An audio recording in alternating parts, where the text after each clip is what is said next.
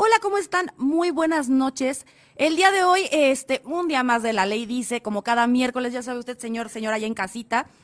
El día de hoy vamos a platicar, como les dijimos la semana pasada, de un tema bastante interesante. Creo que durante muchos, muchos capítulos hemos estado abordando el tema de las leyes. Obviamente, digo, el programa es La Ley Dice, de qué más vamos a estar hablando, pero Independientemente de eso, hemos platicado de historia, hemos platicado de antecedentes, de razones, de que sí, de esto y de aquello. Ya no se vayan a pelear a TikTok, por favor, ya déjenos en paz con sus cosas, vean el programa completo.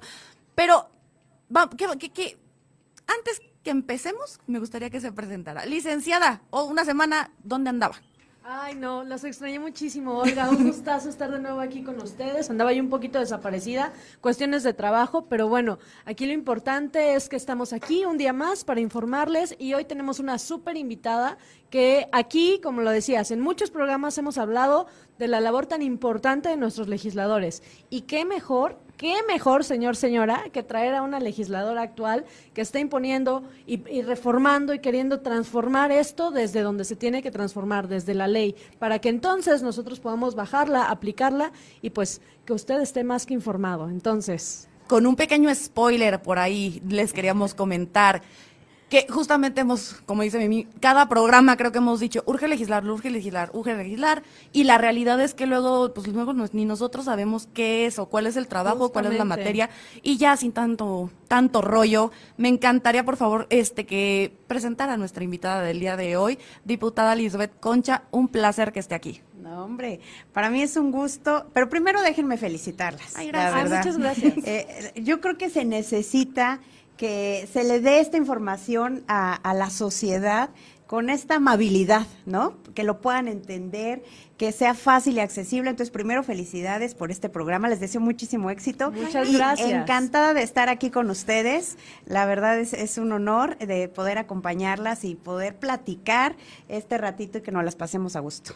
No, nosotros estamos aún más fascinadas porque sobre todo creo que digo, todos los que han podido seguir este programa, esta programación en donde nosotros justamente lo que buscamos, y lo hemos dicho todos los programas, lo que buscamos es informar. O sea, muchas veces nosotros sabemos que existen leyes, que existe el derecho, que existen los mecanismos, pero muchas veces no sabemos quién, cómo, cuándo, dónde ni por qué. También tenemos un desconocimiento sobre muchísimos hechos, no solamente sobre, o sea, de, los chismes, para acabar pronto, de que no, a mí, en, yo alguna vez pasé una clase de derecho en 1975 y yo me, no, pues ya no, ya no ya no es así, ¿no?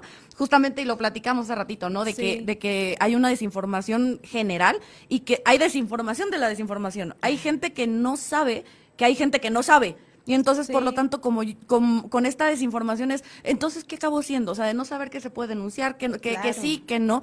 Y que creo que ese es un gran trabajo que nosotros no sabemos que se encargan los legisladores. A mí me encantaría, antes de empezar con el, con el punto, en el meollo, con aquí lo sabrosito, me encantaría que saber, o sea, que nos explicara un poquito, porque eso también es parte de la desinformación, ¿qué hace un legislador? Porque un diputado, porque justamente lo platicamos la semana pasada, tenemos noción, o sea, existen las figuras de diputados, incluso algunos en, un mal sentido, ¿no? De, no, no hacen nada. No, tienen a su cargo muchas responsabilidades que nosotros no sabemos. Entonces me encantaría que, que mejor que una diputada, para que, nos, nos explicara. Claro, por supuesto. Y mira que es una pregunta bien importante y que además eh, si es verdad, no lo sabe la sociedad realmente cuáles son las funciones de un diputado o una diputada.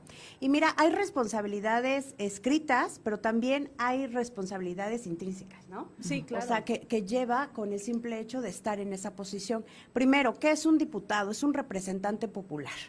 Puede que haya llegado ahí precisamente con el voto del distrito, la población a la que representa, o por una lista de acuerdo a su partido político, ¿no? Pero es un representante popular. ¿Qué significa esto? Que está ocupando ese espacio para hablar por un porcentaje de la población. Si es una región, un distrito, una comunidad, ¿no? Porque ahora con estas acciones afirmativas también debemos de estar abiertos a que representas al género, a la comunidad LGTB o, o qué aspecto, ¿no? Entonces, primero es un representante popular. ¿Cuál es su función de origen que lo marca la ley? Legislar. Eso es lo primero. ¿Qué tienes que hacer? Pues tu primera función es legislar. O sea, hacer, modificar o vigilar las, bueno, las leyes. Las leyes, exacto. Hacer iniciativas, propuestas, decretos, eh, exhortos en marco eh, jurídico, ¿no? Constitucional.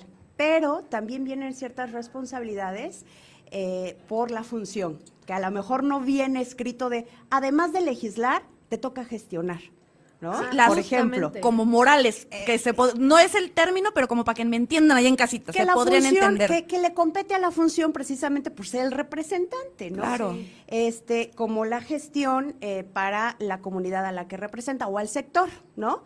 Poder ser, si es un, legislador que, que, fue propuesto por eh, la comunidad, digamos, de personas con discapacidad, pues obviamente su agenda legislativa primero debería estar enfocada hacia este sector y de ahí hacer las gestiones ante las eh, instancias de gobierno correspondientes. Si es un tema municipal, con los municipios. Si es un tema estatal, pues con el gobierno del Estado. Y si es un tema federal, pues obviamente con el gobierno federal. Pero además algo bien importante, revisar que se ejecute lo que se está legislando o que ya está legislado. Que eso me parece es importantísimo. La verdad, yo creo que es el, meollo del asunto, ¿no? Justamente. ¿Por qué? Porque mucha gente nos dice, oye, pues estás legislando, pero ¿qué es ley muerta? O, o, nada más está escrito y es en papel y muy bonito. Y yo te puedo decir cuántas iniciativas tengo y cuántas propuestas y cuántas se han aprobado pero ¿cuántas se están ejecutando en la realidad? Que eso me parece muy importante porque como lo acabas de decir, o sea, realmente están ahí para representar a una minoría, representar a las personas que eligieron que estuvieran ahí. Entonces, es importante velar por esos intereses, no solo legislando, sino haciendo que eso se cumpla y que sea efectivo, porque a veces trasladar la norma a la realidad hay un abismo de diferencia, ¿no? Entonces, es súper importante estas gestiones que comentas, porque qué mejor que ustedes que ya lo conocieron, que ustedes que crearon el proyecto, pues entonces también estén al pendiente de ello, ¿no? Exacto, y yo creo que ahí es donde termina y se concreta la verdadera responsabilidad de un funcionario público, de un representante popular y en este caso de un diputado o una diputada. Señor, señora, ahí en casita, espero que esté tomando nota. Va a haber examen terminando el programa. Ellos ¿eh? nada más. Equipos de, tres. Equipos de tres discutan, debatan y de todas maneras regresamos en un momentito. Continuamos a través de redes sociales por si quieren hacer preguntas, comentar, cualquier lo que quieran. Ya saben que aquí todo se vale. Arroba la ley dice MX y en la radio volvemos enseguida.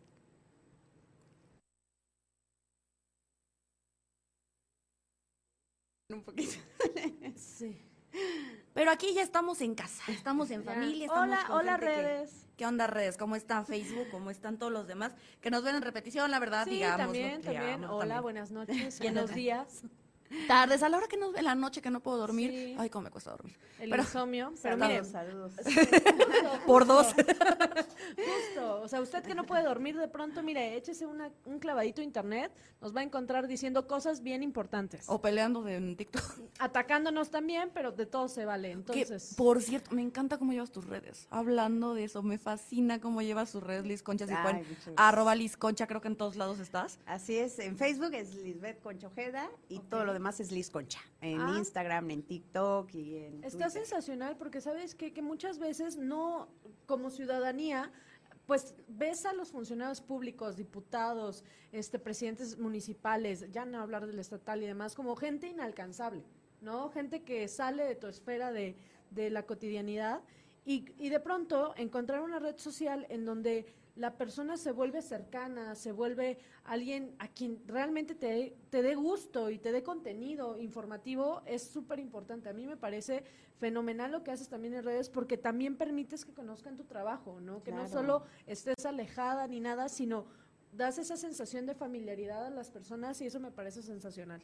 Sí, fíjate que hemos tratado de tener ese alcance, pero además de tener esa cercanía, no nada más en territorio, sino utilizando, por supuesto, a nuestro favor las redes sociales para mantener ese contacto.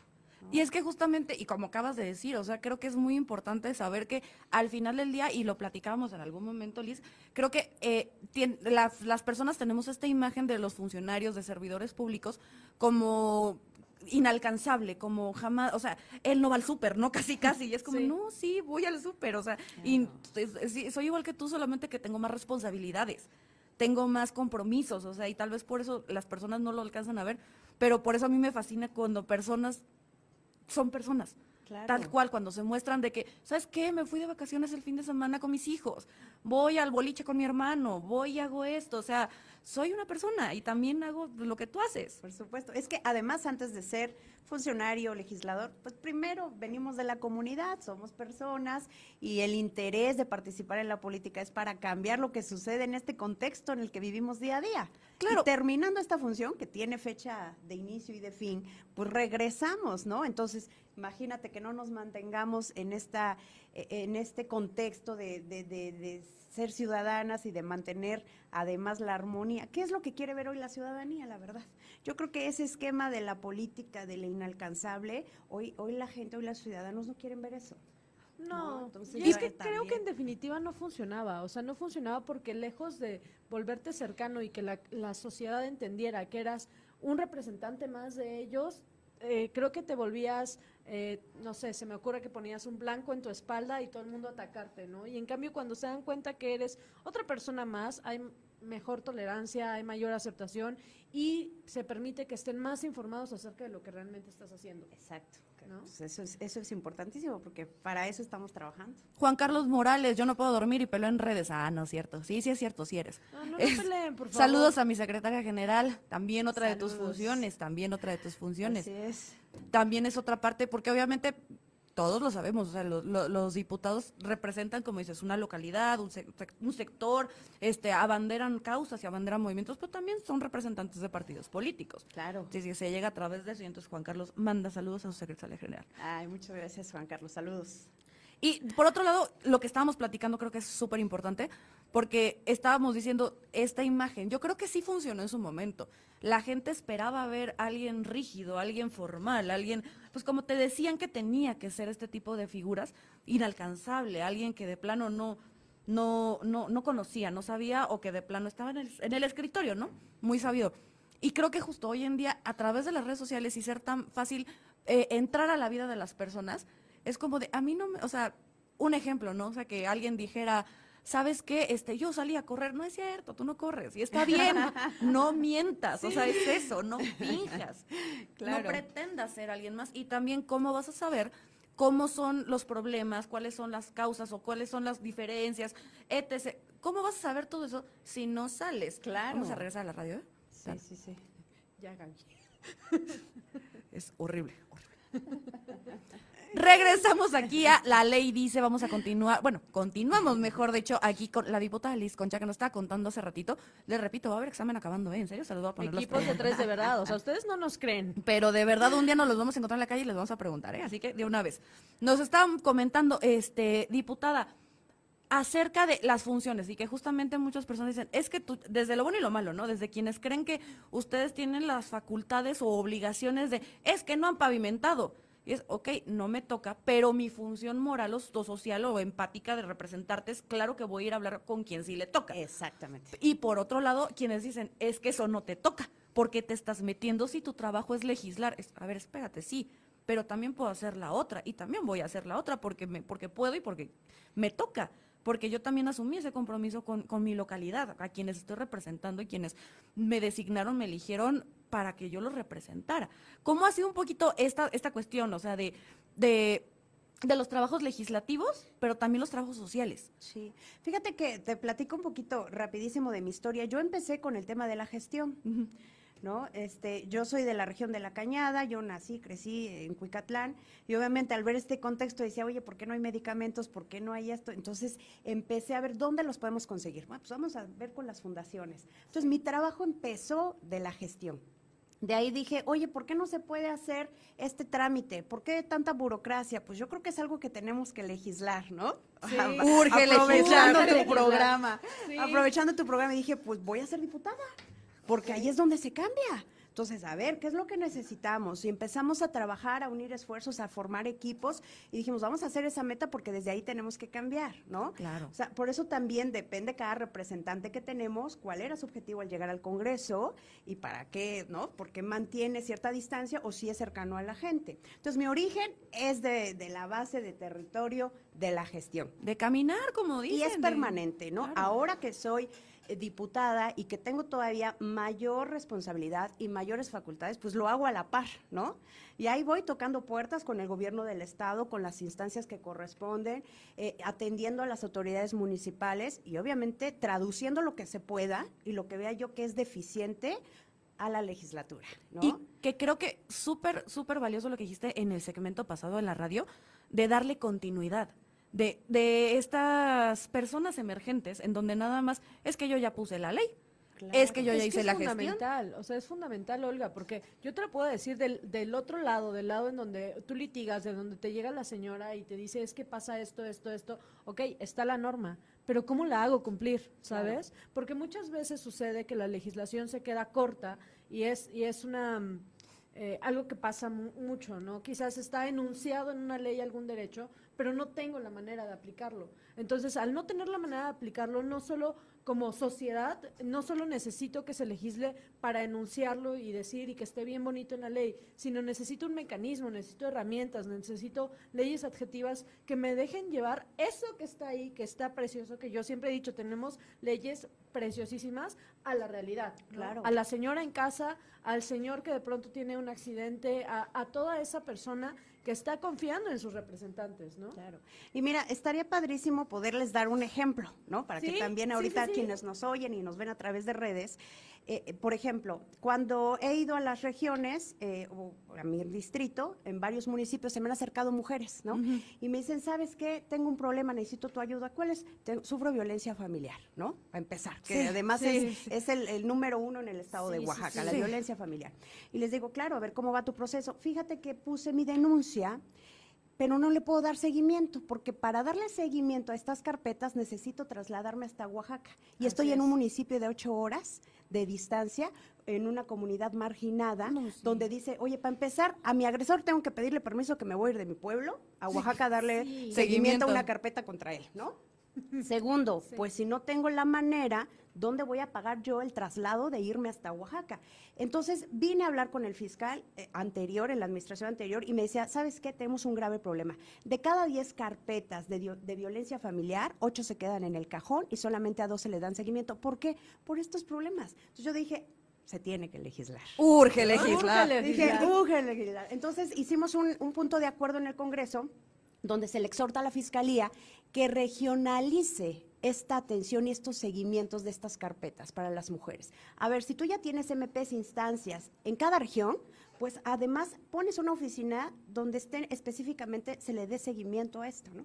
Lo aprobaron, convencimos a todo el pleno, lo aprobaron, se le dio la instrucción al fiscal, llega una nueva administración y lo primero que hago es me siento con el nuevo fiscal y le digo, fiscal, tenemos este acuerdo necesitas regionalizar. O sea, no se puede quedar ahí nada más. Cuando tú como diputada pudiste haberlo hecho, ya, ya está. lo hice. Ahí está el Ya depende de la fiscalía, ya depende del gobierno del estado, ya depende. No, ¿por qué? Porque venimos de resolver los problemas de la comunidad. Y cuando regresas a la comunidad, oye, pues ya lo hice, pero no se pudo resolver. Yo ya mandé el papel, yo ya firmé y me tomé la foto, ¿no? Y es, que no va para nadie. es eso, o sea, eso no da una solución real al problema. La solución real es trasladarlo a la realidad, ¿no? Y que, como dices, no solo se quede en el papel, en el punto de acuerdo, sino me, voy a sentar con quien me tenga que sentar para decirle, oye, ¿sabes qué? Está esto, hay que respetarlo y hay que hacerlo. Claro, desde mi posición, desde mi, desde lo que a mí me toca, yo ya lo hice tú ahora tú haz lo que te toca para que los demás hagan lo que le toca y entonces la justicia se pueda llegar y pueda llegar a todas estas comunidades. Porque creo que, y pasa mucho a nivel nacional, por ejemplo, de que a nivel nacional, y lo vimos con el tema, lo se ve mucho en el tema del INE, por ejemplo, en cuando hay elecciones, en donde pues que suban todo al sistema, que se digitalice y tú, oye, no me friegues, aquí no hay luz. No, pues lo hablábamos, lo hablábamos justo en el episodio que hablábamos del INE. Del INE. o sea, hay comunidades donde no hay luz, ya ni hablemos de internet. pero hay otra cosa más grave y delicada y también les comento, hice un exhorto de ese tema. Yo también me metí. Fíjate, fíjate que en estas visitas me decía la gente, oye, no podemos tener acceso a los programas sociales federales donde somos una comunidad marginada y este programa está destinado a ayudarnos. ¿Por qué no puedes tener acceso? Porque mi INE no está vigente, o porque tengo que renovarla, o porque la perdí. Le digo, pues ve al módulo. El módulo me queda, el más cercano, a tantas horas de distancia. Entonces, tenemos que pedirle a la autoridad municipal que nos meta todos en una camionetita y que nos pague el pasaje para ir. Dije, no, a ver. Entonces metimos un exhorto, nos los aprobaron diciéndole al INE del Estado que mandara módulos itinerantes a las comunidades más marginadas. Porque además, imagínate, esto es un derecho totalmente constitucional que 100%. Derecho tengan humano. acceso a los programas y no nada más eso, ¿eh? Imagínate que al rato quieres hacer algún otro trámite administrativo y por tu INE no te lo impidan, ¿no? Claro. o sea, Entonces sí, son temas eh, en los que le tienes que, que dar seguimiento para que para que realmente cambie lo que la gente te está diciendo ahí. Y ahí es donde está la importancia de justamente, y lo platicábamos fuera de cámaras y ahorita también lo vamos a seguir platicando, eh, de, de- de estar en contacto con la gente, de estar escuchando, de estar constantemente no solamente recibiendo quejas o recibiendo cosas en negativo, sino también de estarle dando solución a los requerimientos que las personas te solicitan.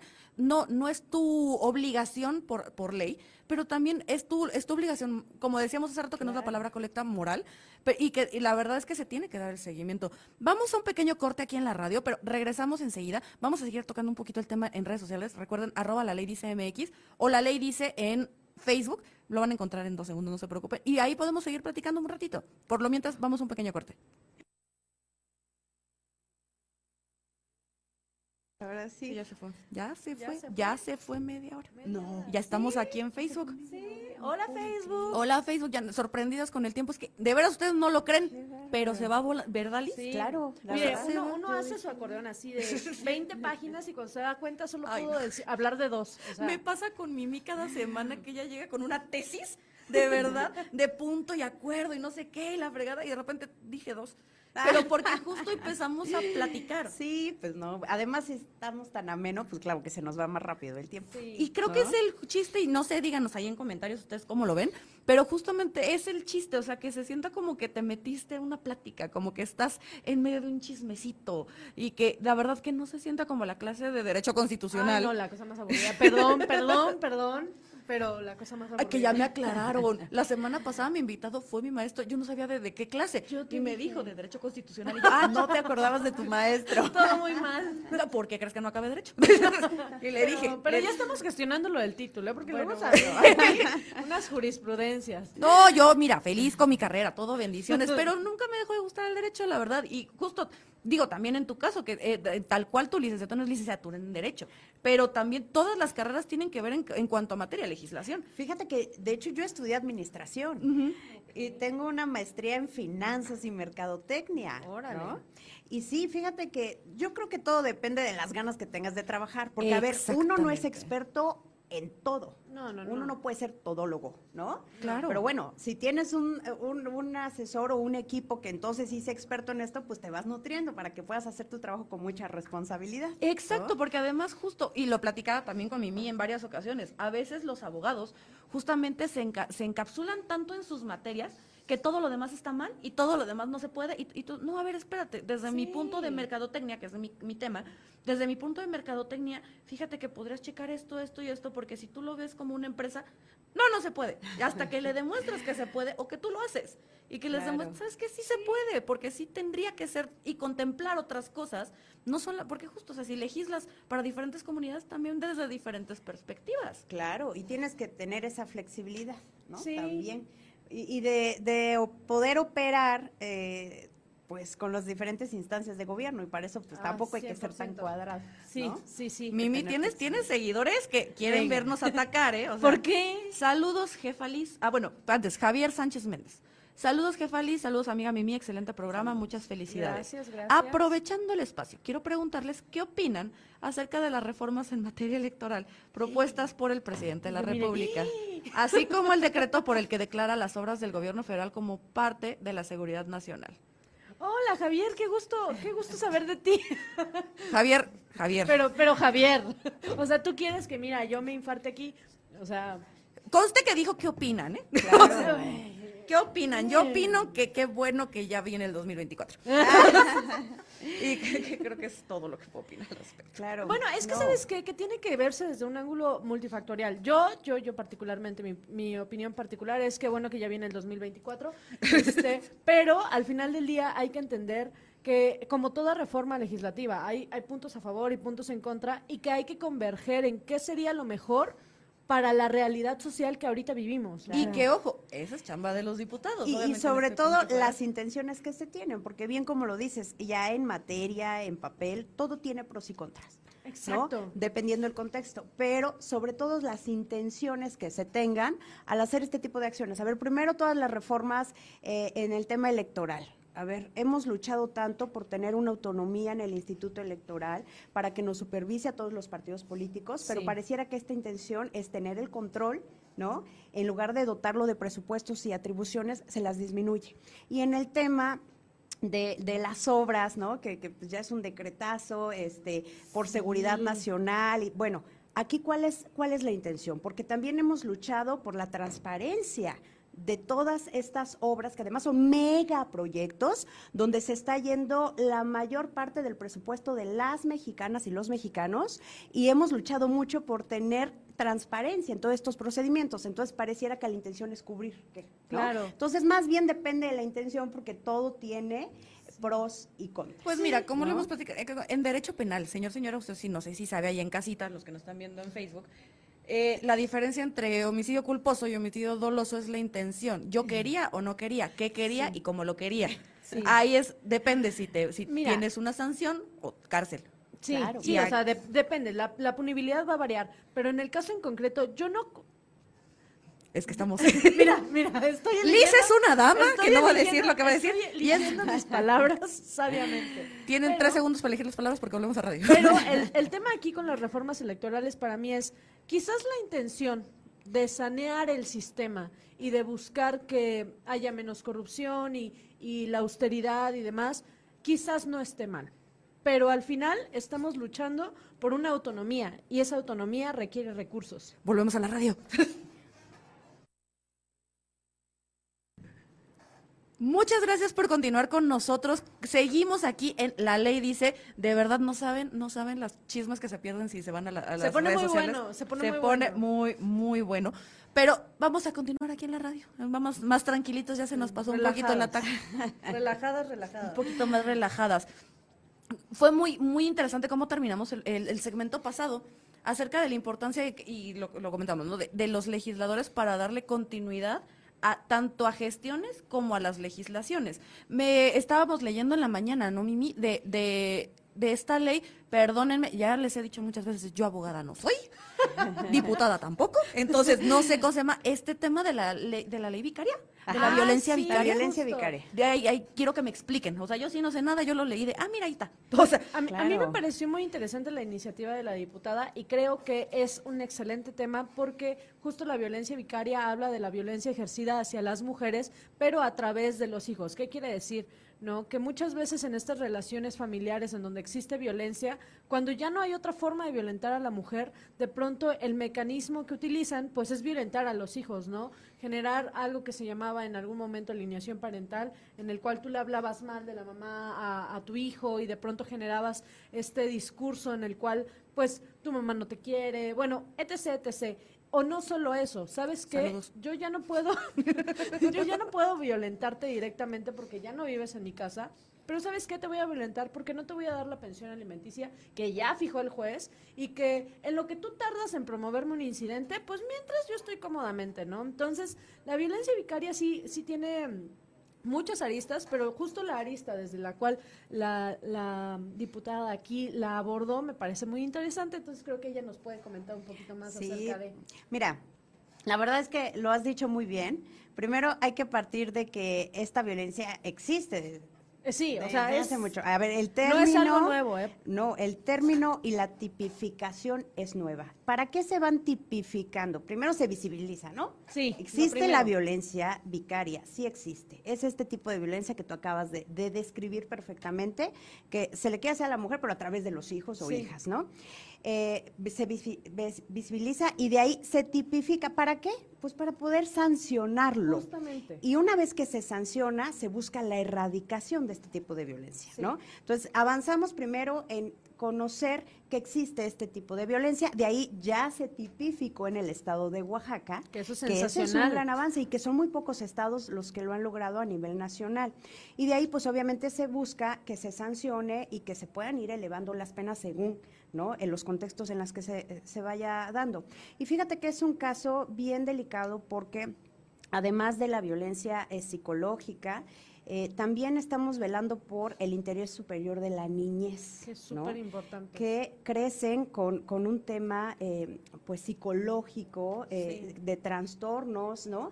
de inseguridades y de muchas culpas, ¿no? que pues, por supuesto que ellos no tienen la responsabilidad, y puede elevarse a casos más graves. Inclusive ha habido casos en el que el papá les roba a los niños, Literal. a las mamás, se los llevan, ¿no? Literal. Entonces, hay muchas cosas en el marco de la violencia eh, eh, vicaria que se tienen que hacer. Una cosa sí es tipificarlo, ya está, sancionarlo, ver hasta dónde se van elevando las penas, pero de ahí también se pueden legislar los mecanismos y las instancias a las que corresponde vigilar, sancionar o erradicar. Uno de estos, por ejemplo, eh, yo hablaba con el presidente del tribunal porque una señora recurrió a mí y me decía, ¿qué crees? Que hoy, de acuerdo al juez, le tocaban los fines de semana de visita con el papá, entonces se los dejo y mi hija me dicen que está en pueblo, se la, se la acaban de robar, la señora desesperada, ¿no? ¿Y qué hay que hacer para controlar este tipo de cosas? Porque también está en su derecho, si un juez así lo determinó, que el papá los visite, ¿no? 100%. Pero debería haber entonces lugares controlados de visitas, que no existen en el estado de Oaxaca y que en unos estados sí existe, ¿no?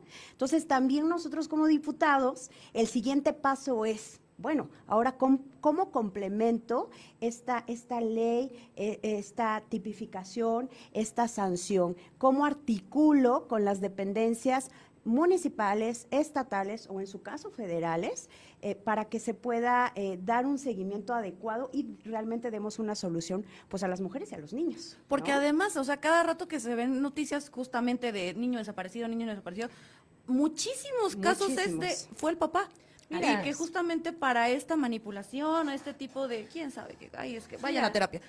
ah, bueno, eso, la Por terapia favor. ya saben que es Canasta básica. el tema de la salud Pero, mental. pero realmente, o sea, lo que, lo que yo veo en, en- del otro lado es, llega la mamá y me dice, justo, no regresó de una convivencia, ¿quieres ir a denunciar?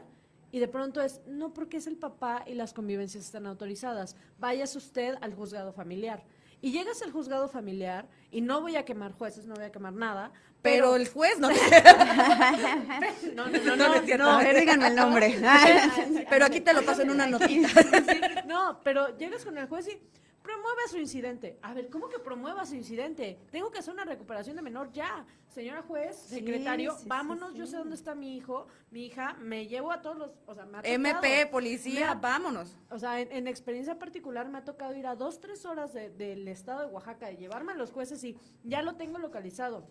El niño está en tal lugar, una, literal, una casita en medio de la nada. Ahí tienen al niño o a la niña. Y me tengo que llevar juez, secretario, este, la Underwood, este, para escribir Todo, todo, para hacer una recuperación de menor. claro. Y eso, jueces que sí se avientan, eh, pues sí, el round, porque literal se De quitan, ir y sí, todo, se ¿no? quitan las zapatillas, se ponen el tenis y vámonos por el niño. Pero hay muchos jueces que promueva, espere su acuerdo. A ver, ¿cómo que espere mi acuerdo? Si yo me espero los dos, tres meses que por carga laboral, ya hemos hablado de eso, este, Sí, que se entiende, que se pueda, pero que también si está en tus facultades, Sí, o sea, si lo podemos autoridad hacer de, actuar, ¿no? Porque, tenis. porque también Sí. es un riesgo Claro. eh, en el que está Porque me espero el dos, niño, tres meses. niña, El niño no va a está en China. esta- justamente, ya no va a estar en el estado. Nos ha tocado ir a diligenciar estas situaciones a otros estados porque pasa esto. Promueve, promuevo, cuando ya voy a ir a hacer la diligencia, pues simplemente no está el niño. ¿No? Claro, y, es. y es esa situación en la que ponen a las mujeres, y ojo, no solo mujeres, también hombres. Sí, ¿no? sí, sí. O sea, Se también dice hay y no que, hay pasa que nada. equilibrar Claro. la balanza. Sí, sí, sí, por ¿no? supuesto. Sí, Entonces, es- hay casos. justamente eso, entender que no solo es, es muy importante, es súper importante ponerle nombre y apellido a ese tipo de violencia, violencia vicaria, ¿no? Ahora que ya le pusimos nombre y apellido, la sancionamos. Te decimos, si tú incurres en esto y haces A, B, C, D, te va a son las penas, ¿no? Las estas sanciones, consecuencias. claro. Pero también es parte fundamental y obligación del Estado brindar las herramientas para que esta violencia se prevenga y no suceda. Que creo que esa es la parte, eh, pues sí, fundamental de... Y, y sí nos compete, este, más que tema de moral, te voy a decir por qué, porque nosotros autorizamos el presupuesto estatal. Y, va direccionado hacia las diferentes instancias. Entonces ahí también, si, si tú ves que está sucediendo algo en la comunidad que representas, el distrito, la región, pues obviamente es lo primero que vas a observar en el momento del presupuesto, ¿no? Yo di 10 Entonces, pesos para que aquí pasara claro. esto y no está pasando. Y entonces ahí es donde ya entra también la responsabilidad de darle seguimiento, ¿no? A estos, a estos presupuestos para que no haya eh, quejas o, o de decir, no, pues es que no tenemos cómo operar para actuar de manera inmediata, no tenemos, no, a ver, claro que sí, entonces hay que destinarle porque son cosas eh, muy delicadas y, y los porcentajes además son altísimos, ¿no? Sí. Vamos un pequeño corte aquí en la radio, continuamos a través de redes sociales. Ya volvemos con el último segmento aquí, señor, señora, no se me vaya porque todavía vamos a cerrar fuerte, vamos a cerrar fregón, va a ver, fuerte. va a ver cómo vamos a cerrar. Pero por lo pronto nos quedamos en redes. Recuerda, estamos ahorita en vivo en Facebook, en La Ley Dice, para que sigamos platicando. Ustedes En pregúntenos, Instagram, les prometo. Toki, todos, todos las- El toki, todos- toki. El todos los que se le corren, ahí nos encuentran. Ahí nos pueden encontrar. Regresamos enseguida aquí en la radio, continuamos en redes sociales.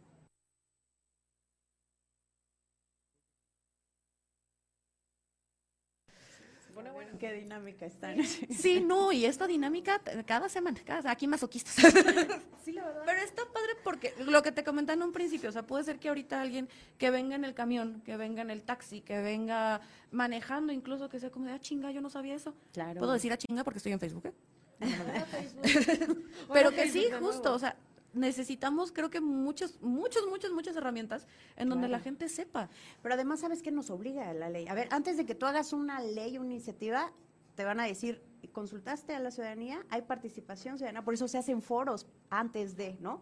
Y de ahí es, pues, avisarles lo que estás haciendo para difundir la información y que ellos tengan los elementos para actuar. Sí, claro. no y, todos los hacen. No, y a- es que también, seamos muy honestos, hay veces que aunque, o sea, no da la, la suficiencia presupuestal para que llegue a cada una de las personas, o sea, seamos muy honestos. Sí, claro. O sea, tendríamos, tendría que ir Liz casa por casa de todo el No, distrito de. Teotitlán para decirles a todos, oigan, hice esto, pasó esto. Sí, sí, y a veces es humanamente imposible. No, no, no, aquí se necesita el trabajo en equipo de todas las instancias, de todos los niveles. Y que justo, y creo que no solo las instancias, y es- ese ha sido mi eterno pleito y se lo he dicho a mí muchas veces, creo que no nada más es un tema de las autoridades, creo que también es un tema de, De la, la sociedad. Sí, claro. es un tema de ciudadanía 100%. Sí. ¿Sabes qué? Que, que justamente quizás en muchos casos no el tribunal, los jueces me dicen, bueno, pero ¿cómo voy? ¿Trae usted vehículo? Porque no puedo desplazarme, ¿no? Y son dos, tres horas. Y de pronto, si la persona no tiene la capacidad económica para costear un abogado que tenga el vehículo, la gasolina, el regreso, pues ¿a qué hora va a recuperar a su hijo? Y es ahí cuando esa ley tan bonita, esa ley eh, que me indica que es mi derecho, que puedo hacer, que hay una diligencia de recuperación de menor. No está siendo funcional para la sociedad. No, ¿no? no es funcional, eh, simplemente no alcanza. Y es lo que yo les platicaba en el segmento pasado, que a veces justamente se cree que desde el privilegio, desde la metrópoli, desde donde yo estoy sentado, pues es que para mí es muy fácil, digitaliza, manda, maneja, hace esto, y es, es que no, en Teotitlán no pueden. No, no, o sea, no. son ocho horas de manejar sí, sí, mínimo y la carretera está Mira, complicada. Teotitlán, Sí. eh, Oaxaca de Juárez, yo he solicitado apoyo a, a Fuerza Pública para ir a recuperar a un niño me dicen, no hay elementos, no tenemos patrullas, las patrullas no tienen gasolina. O sea, a ese grado. Entonces, y estás hablando Oaxaca de Juárez, o sea, que lo que no van a San Juan. 15 minutos, sí, así. Y en donde te tienes, te tienes que poner como abogado, te quitas del traje y todo, te pones los tenis, porque tú no sabes qué es lo que te va a tocar cuando vayas a, a recuperar ese menor. Sí, que Claro. Mimi trae tenis en la cajuela. Ah, Sí, 100%, sabe. 100%, tenis y más cosas. Sí, sí, sí. Entonces, no, de verdad, nos ha, nos ha pasado, en una ocasión fui con otro compañero y nos cerraron el acceso, no podíamos salir, la juez tuvo que empezar a grabar y a certificar todo, porque empezaron a llegar camionetas, hombres, no sabemos si armados o no, pero no nos dejaban salir. Y no me iba a detener a O sea, preguntar. no me iba a detener a preguntar. pero, pero todo eso, ¿por qué? Porque en su momento, eso estamos hablando de hace, ¿qué? ¿Cinco? ¿Cinco años? En su momento, ¿qué se iba a hablar de ley vicaria? O sea, No, claro. No bueno, y te voy a decir, o sea, hay municipios que ni patrulla tienen. Exacto. O, o municipios que se rigen por usos normativos internos, Claro. que la misma autoridad es que- quien está generando esta situación. La esposa de, pues no sé, el, el ¿Comisariado, el creo? comisariado o, o cuestiones de ese tipo, pues es, es quien la está violentando. ¿Y ante quién van? A ver, mira, además, eh, muy breve, ¿eh? tenemos un caso de, de Paula, una niña que en San Pedro Mixtepec quería entrar a su escuela pero con uniforme de niño. Ah, sí, no claro. le permitieron la entrada, aunque un juez le dio instrucción a la autoridad educativa para que le permitiera sus derechos a, a la educación, ¿no? Sí. Sin embargo, ¿qué hacen? Pues hacen una asamblea para tomar la decisión Que no. ante los usos y costumbres. Pero los usos y costumbres hay que respetarlos, pero siempre y cuando no estén sobre los derechos, Derechos humanos. humanos, claro. Sí. Entonces, además, ahora sufre la niña revictimización porque Sí, la que exponen ante una situación. Entonces, también hay que, hay que cuidar todos esos aspectos. Sí, Sí. necesitamos de la, de la sociedad civil, necesitamos de todos los ciudadanos, ¿para qué? Pues para que se puedan ejecutar. Y primero, el principio básico es los derechos humanos, ¿no? Sí. Y de ahí, bueno, ver los mecanismos y cómo cooperamos para que sí se puedan, puedan ser funcionales todo lo que estamos haciendo. en Y el tal Congreso, cual ¿no? mediar, o sea, llegar a un punto en donde se pueda justamente platicar las situaciones y educar, enseñar y, y comentar ante la sociedad justamente este tipo de cuestiones, en donde puede ser que yo desde lo que yo sé, pues todavía vemos, ¿no? Pero si yo vengo y te explico, pues tal vez sí. Regresamos al último segmento de aquí de la ley dice, este, se nos fue volando el tiempo. Mi tarea no importó. Llanto estuve estudiando. Mira. Pero antes que nada y antes que termine, por si me come el tiempo, antes me encantaría agradecer, este, Mímica, bueno, que aquí andamos, Sí, este, gracias, y gracias. agradecerle a la diputada Liz, porque creo que sí, aunque el tiempo se nos fue corto, creo que nos ayudó a resolver muchísimas dudas. dudas. acerca del trabajo legislativo y de lo que se está haciendo.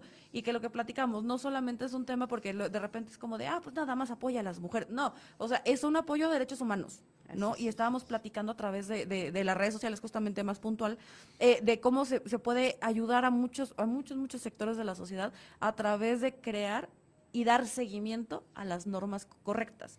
Entonces, agradecerte que, No, que has venido a, a resolver mis, mis dudas medio, medio mensas, pero Ah, no, no, que creo que gracias. pueden ayudar mucho a alguien que está allá afuera y que no sepa de, oye, yo no sabía que esto existía. Y nada más como para, para, para este último segmento, sí me encantaría que nos pudieras, Liz, comentar qué es algo que tal vez allá afuera las personas tienen que saber ahorita. O sea, algo de que tal vez así, muy poca gente sabe do- el tema de la violencia vicaria. Así como ese ejemplo, ¿qué otros ejemplos nos podrías dar de cosas que nos gustaría saber allá afuera, el señor, señora en casita? Pues yo creo que hay muchas cosas importantes. A ver, ahorita siguiendo en el término de la violencia vicaria y que hablábamos hace ratito si lo íbamos a abordar o no, era el tema de la ley 3 de 3. Ah, que me pareció sensacional. Que también es importante decirles a todos y que todos sepan que a partir de este momento, para el nuevo proceso electoral 2024, no pueden haber para representación popular ni como funcionarios públicos, municipales, estatales y federales, algún violentador. Que tenga sentencia firme, por supuesto. Ah, no, sí, claro. De chismes no vamos a estar hablando. O sea, Entonces, no. violentador físico, sexual, deudor alimentario y violentador político por razón de género. Y ¿no? sensacional. Entonces, eso es algo muy importante que sí lo tiene que que, que ver y que, y que la sociedad lo tiene que observar, ¿no? Lo tiene que observar y es algo importante, es un paso eh, fijo hacia erradicar la violencia hacia las mujeres y obviamente hacia las niñas y los niños también, y, y que sepan que estamos trabajando también en una agenda de género, sin llevarlo al extremo, porque también hay muchos que dicen, no, es que es un tema nada más de feminismo, no, no es cierto. Es que le quieren dar más derechos a las... Ay, ya, ya, cállese, señor, ya le dijimos. Señor, siéntese. ¿no? Sí, nos pero pero bueno, lo hacemos también en el índice de las agresiones que se están viendo a nivel nacional, estatal, ¿no? Por último, decirles que por primera vez en el estado de Oaxaca también llevamos a cabo, y eso, eso es una tarea que me compete a mí como presidenta de la Comisión de, de Gobierno y Asuntos Agrarios, algo importantísimo que los oaxaqueños tienen que saber. Ganamos una sentencia y recuperamos parte de nuestro territorio estatal. Hoy eh, los chimalapas, los Ay, pueblos soques, eh, reivindicamos su lucha, porque la lucha es de ellos, Claro. de los Sí. pueblos, de las comunidades. Hoy reivindicamos su lucha, hoy ya lo pusimos en la Constitución, los nuevos límites. Ah, Así es que nuestro estado, si de por sí ya es el quinto más grande a nivel nacional, hoy ganamos un poquito más de territorio, lo estábamos peleando con Chiapas. Entonces es importante decirles que pues estamos haciendo, ganó. Se luchó, se nuestro ganó. territorio. Se luchó y se ganó. Se jugó, se luchó y se, se ganó. ganó. Claro, y los es. esfuerzos de mucho, y pues es algo que, que me toca a mí ver en la comisión que presido. Y que además es una lucha que llevaba años. Años. Pero añales. Bueno, años, sangre, Justamente, lágrimas, las vidas esfuerzo, que había las vidas, esta ¿no? lucha. Entonces, pues es reivindicar la lucha de ellos, pero ya está plasmado, tenemos ya en la Constitución los nuevos límites, entonces es algo que tienen que saber. Y pues bueno, que, que, pues yo voy a estar y seguiré al pendiente haciendo este tipo de, de conversaciones con la ciudadanía, porque desde ahí tiene que partir con congruencia. Viene de la ciudadanía y tiene que regresar a la ciudadanía con esa información para que sea factible, para que pueda ser funcional y podamos resolver problemas, que de eso es lo que se trata. ¿Por qué? Claro, Porque justo 100%. muchas, muchas personas justo no lo saben. Y ahí, por ejemplo, qué importante, hablando de medios y de temas que hemos tocado acá, además del tema de, de mujeres, ¿no? La importancia de que haya sentencia. Y lo hemos dicho porque Sí. con medios de comunicación qué fácil es de pronto señalar los chismes, es que Juan hizo, es que este no sé qué, y este me debe, y este no sé qué. Es muy, muy fácil hablar, desde los medios como en redes y en otro tipo de cuestiones. Y cre- qué importante que ya se pueda decir, tú no puedes aspirar a este tipo de cuestiones porque ya hay una sentencia en donde se Claro. demostró que eres un violentador, un agresor, un lo que sea. Pero, deudor pero. Ay, sí, que claro. Es súper importante. Pero ¿eh? y ahí sí sería sí. importante, también señor, señora, ahí en casita, vamos a ponernos bien críticos, que haya sentencia. No nos vayamos a chismes. La ley y la justicia, y lo hemos dicho en muchas ocasiones, la ley y la justicia están para ejer- ejercerlas. Y como también les hemos dicho, usted tiene dudas, comentarios, necesita ayuda, Mimi con mucho gusto les va a Claro ayudar que sí, asesorar 100%. para que nosotros podamos ejercerlas, eh, ejercerlas de la manera correcta y como tiene que ser. Y con mucha responsabilidad. Con mucha Exacto, justicia. Justicia para los niños, justicia para las mujeres y justicia para aquellos que nada más eh, sin sentencia, ¿no? No se Sí. les pueda permitir el acceso a ocupar estos cargos. Así Claro, tiene que esté el ser principio de presunción de inocencia, Exacto, que muy hay que, que salvaguardar mucho porque nos costó muchísimo y esa reforma en materia penal que, que ahorita la estamos viviendo, la verdad es que viene desde años y años en donde la violencia que se ejercía, muchos inocentes que fueron culpables, o sea, una cuestión muy dura. Entonces hay que defenderlo y hay que entender que hasta que no se haya agotado ese proceso, hasta que no haya, eh, se hayan debatido todas las todas las pruebas y se hayan resolvido y se llega a una sentencia, no podemos decir que alguien es culpable de hacer algo. Ahora, por último, perdón que te, que te interrumpa, sí hay que dejar bien claro que los que estén en el padrón de deudores, de, de violentadores políticos de género, también pueden ser mujeres, ¿eh? Ah, claro. Entonces, para que no se, eh, lo- los Es que todo caballeros lo aquí no se sientan. No, claro, no, o sea, también, y, y nosotros que hemos recibido eh, a todos estos inscritos por el Tribunal de Violentadores Políticos de Género, Sí. por, por razón de género, este, en, en la comisión, te quiero decir que de 18 agresores, 5 son mujeres. Es que, y ahí te va, en ese tema en específico, ahí sí, y, y- y hablo por, por fe digo tantito, este, pues convergemos en muchas ideologías políticas, este, es Liz y yo, y sí es, es muy cierto, es, y, mm, es las mujeres contra las mujeres, incitadas por hombres y una lucha y un, y un, y un- y un tema cultural y educativo que viene desde antes, obviamente, pero sí,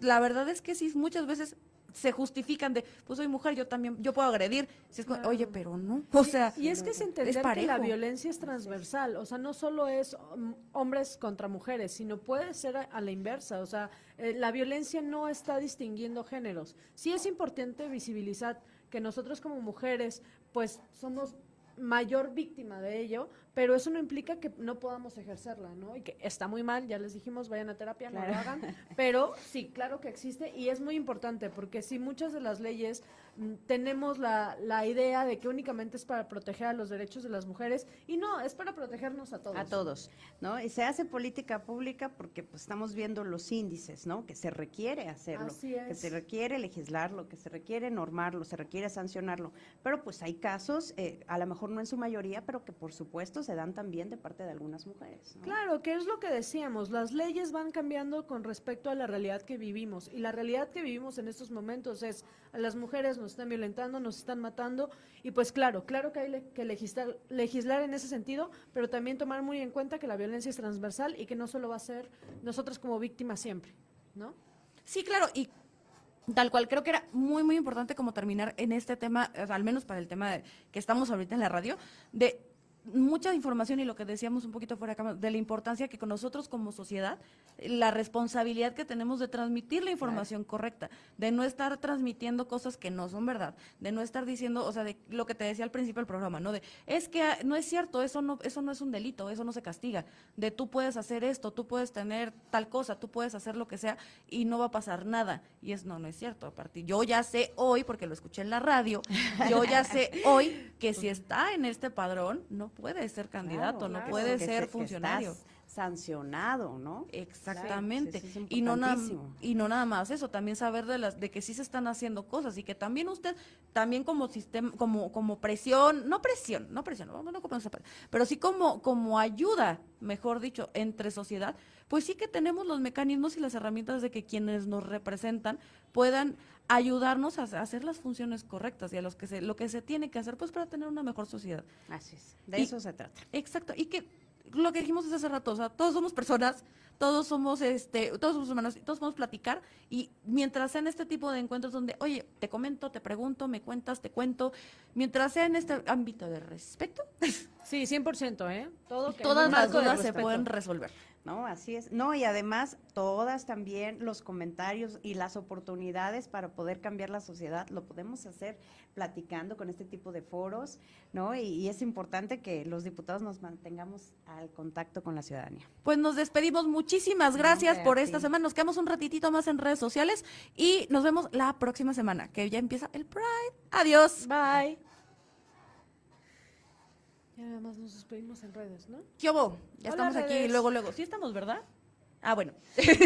Ay, es que adoro, Gabriel. Ay, sí, es que te juro que es, muy práctico, mi Gabriel. Sí. Pero este, déjenme, nada más, bueno, ahorita voy. Eh, nada más comentar, ¿cómo les pareció? ¿Qué te pareció? No, padrísimo, la verdad. Yo creo que hay que, eh, siempre debería ser este tipo de lenguaje.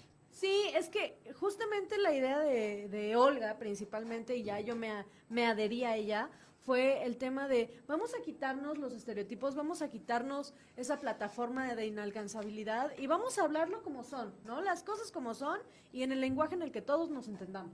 Claro, ¿no? Y para mí, la verdad, les agradezco mucho y eh, de verdad felicito este esfuerzo que están haciendo. Ay, muchas gracias. Y entre más eh, segmentos se toquen, pues obviamente la sociedad va a decir, ah, pues además aquí me están informando y me están dando elementos de cómo puedo resolver mis problemas día a día.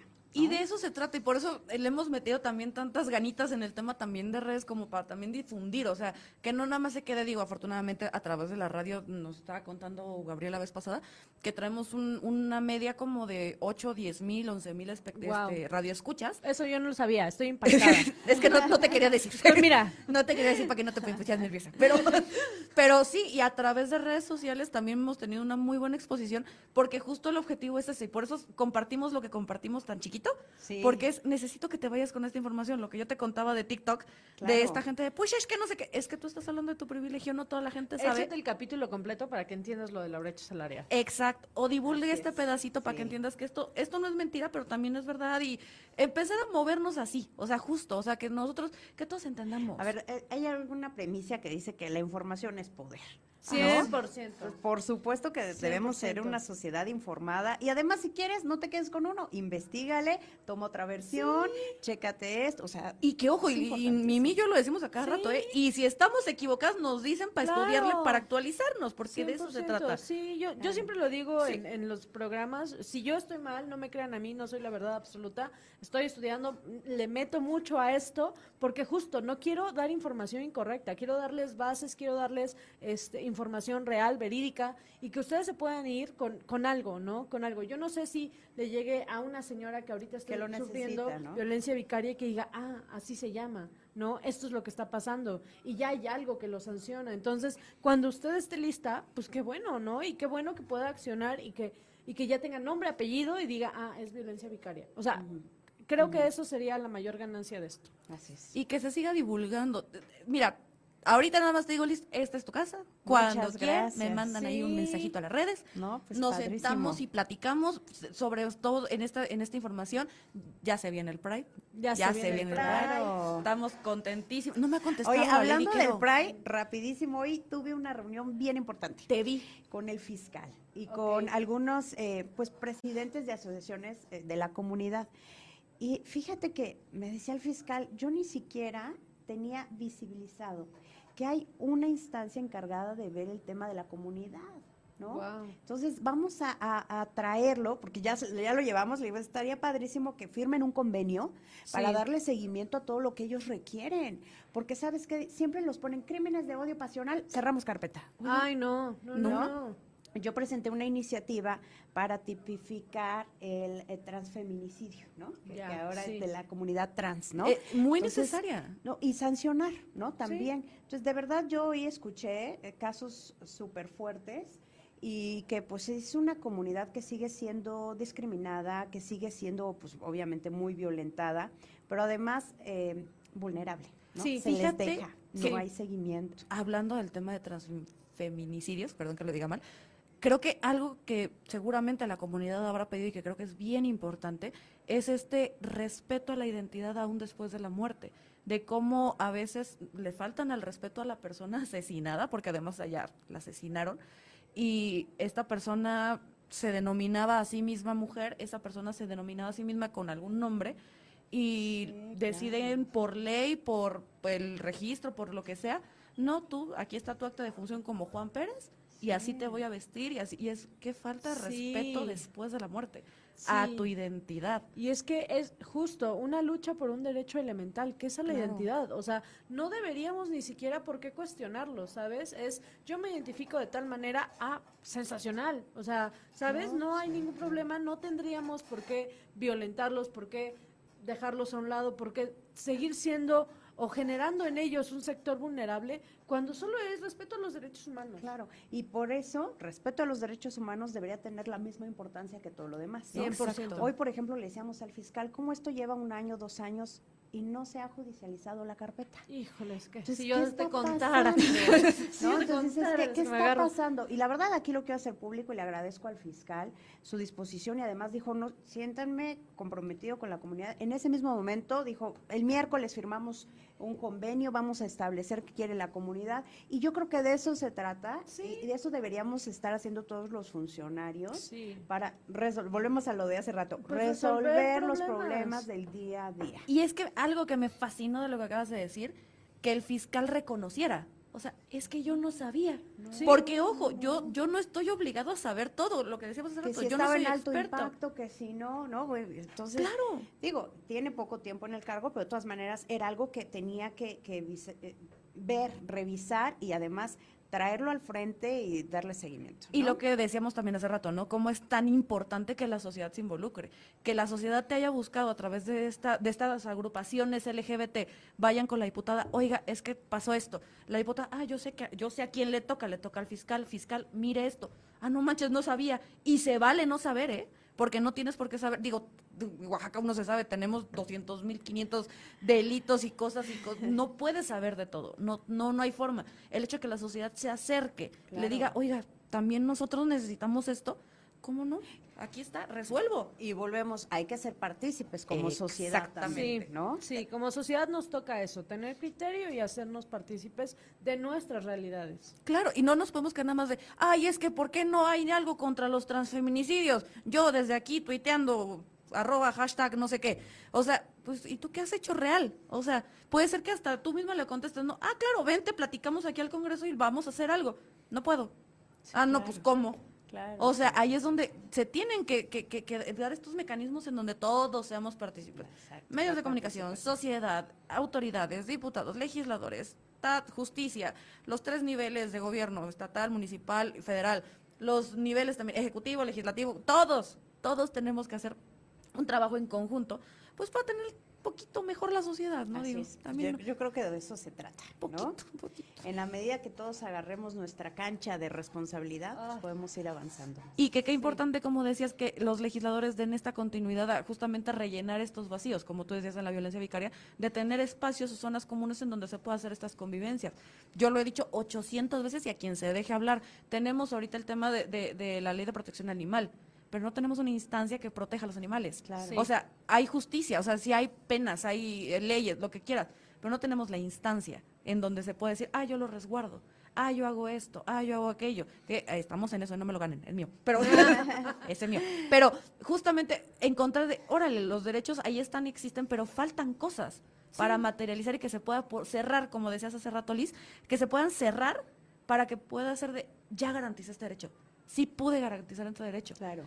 Y, volvemos a lo mismo, la participación ciudadana, porque a ver, tú le dices a una instancia, necesito que este, tengas norma, eh, instancias para la protección de los animales, sí, pero para hacerlo política pública, ¿a cuántos voy a beneficiar? Levanten la mano a quien le interesa, ¿no? Y pues si la, sociedad dice, pues a mí nada más, a ti, entonces es un tema en el que la sociedad debe decirle, a ver, gobierno, esto nos está preocupando, esto nos está interesando, conviértelo en política pública, pues somos muchos interesados y entonces vamos a empezar a generar presupuestos, mecanismos, bla, bla, bla. Exactamente. Pero volvemos a lo mismo. La participación ciudadana es fundamental. Sí, sí, entonces, señor, señora, ahí en casita, si usted está ahí sentado y nomás no ve cambios es porque usted quiere. En muchos casos, porque también puede haber casos en donde te digan, oye, Elis, necesitamos patinetas para todos. A ver, eso no es un derecho humano. O sea, vamos platicando de causas, vamos platicando de necesidades, porque de repente, es que a mí no me cumplieron mis patinetas y el gobierno es malo. No, pero, es que en definitiva hay que priorizar. Claro, hay que priorizar, por, supuesto, o sea, qué más que todos tuviéramos una solución mágica a nuestros problemas, pero hay que priorizar en orden de urgencias, ¿no? Claro. Y que como decías, o sea, ahorita eh, el tema de la ciudadanía es súper importante que nos organicemos, que nos informemos, que seamos una ciudadanía crítica para que entonces cuando lleguemos a mesas de trabajo, pues digamos, ah, ¿sabes qué? Las necesidades que yo tengo identificadas son A, B, C, D y creo que la posible solución también es ABCD, ¿no? Y entonces viene la autoridad y te dice, ¿sabes qué? Mi, mi, realidad, mi presupuesto y según estos estudios, te puedo atender B ahorita y ahí C la vamos trabajando desde este lado. Exactamente. Es llegar a un acuerdo, llegar a conjuntos. 100%. Sí, y donde hay una ausencia, siempre llega alguien a cubrir esa ausencia. ¿A, qué me refiero?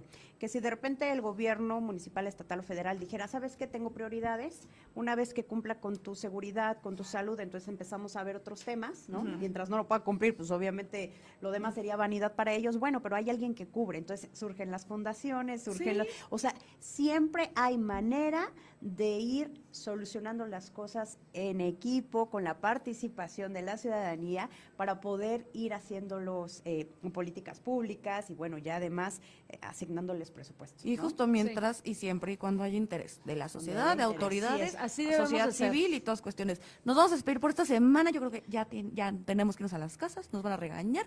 Yo nada más que hacer mención de Shay Delgado que me patrocinó mis aretes, otra vez, la quiero mucho. Pero están muy bonitos. Ya viene sí, 100%. Muchas gracias. Sí, ya viene Guelaguetza. Oye, oye, oye, hay, que, hay, que, hay que lucirlos, hay que hacer la mención aquí. Pero muchísimas gracias otra vez, Liz, por, haber, por habernos acompañado, por resolvernos dudas y por platicar por echar la chorcha. Otro día nos tomamos un café porque Mimi, mira, se quedó con muchas ganas. Mira, mira, mis, 30 páginas, ¿no? Toda la tesis que sacó para este programa. La, verdad es que ustedes gusten, con mucho gusto aquí estaremos. Saludos a todo su auditorio y nuevamente Muchas gracias. a su disposición. Nuevamente, arroba Liz Concha en todos lados, excepto en Facebook, que está como... Lisbeth Conchojeda, y en todo lo demás, hasta TikTok, Liz Concha.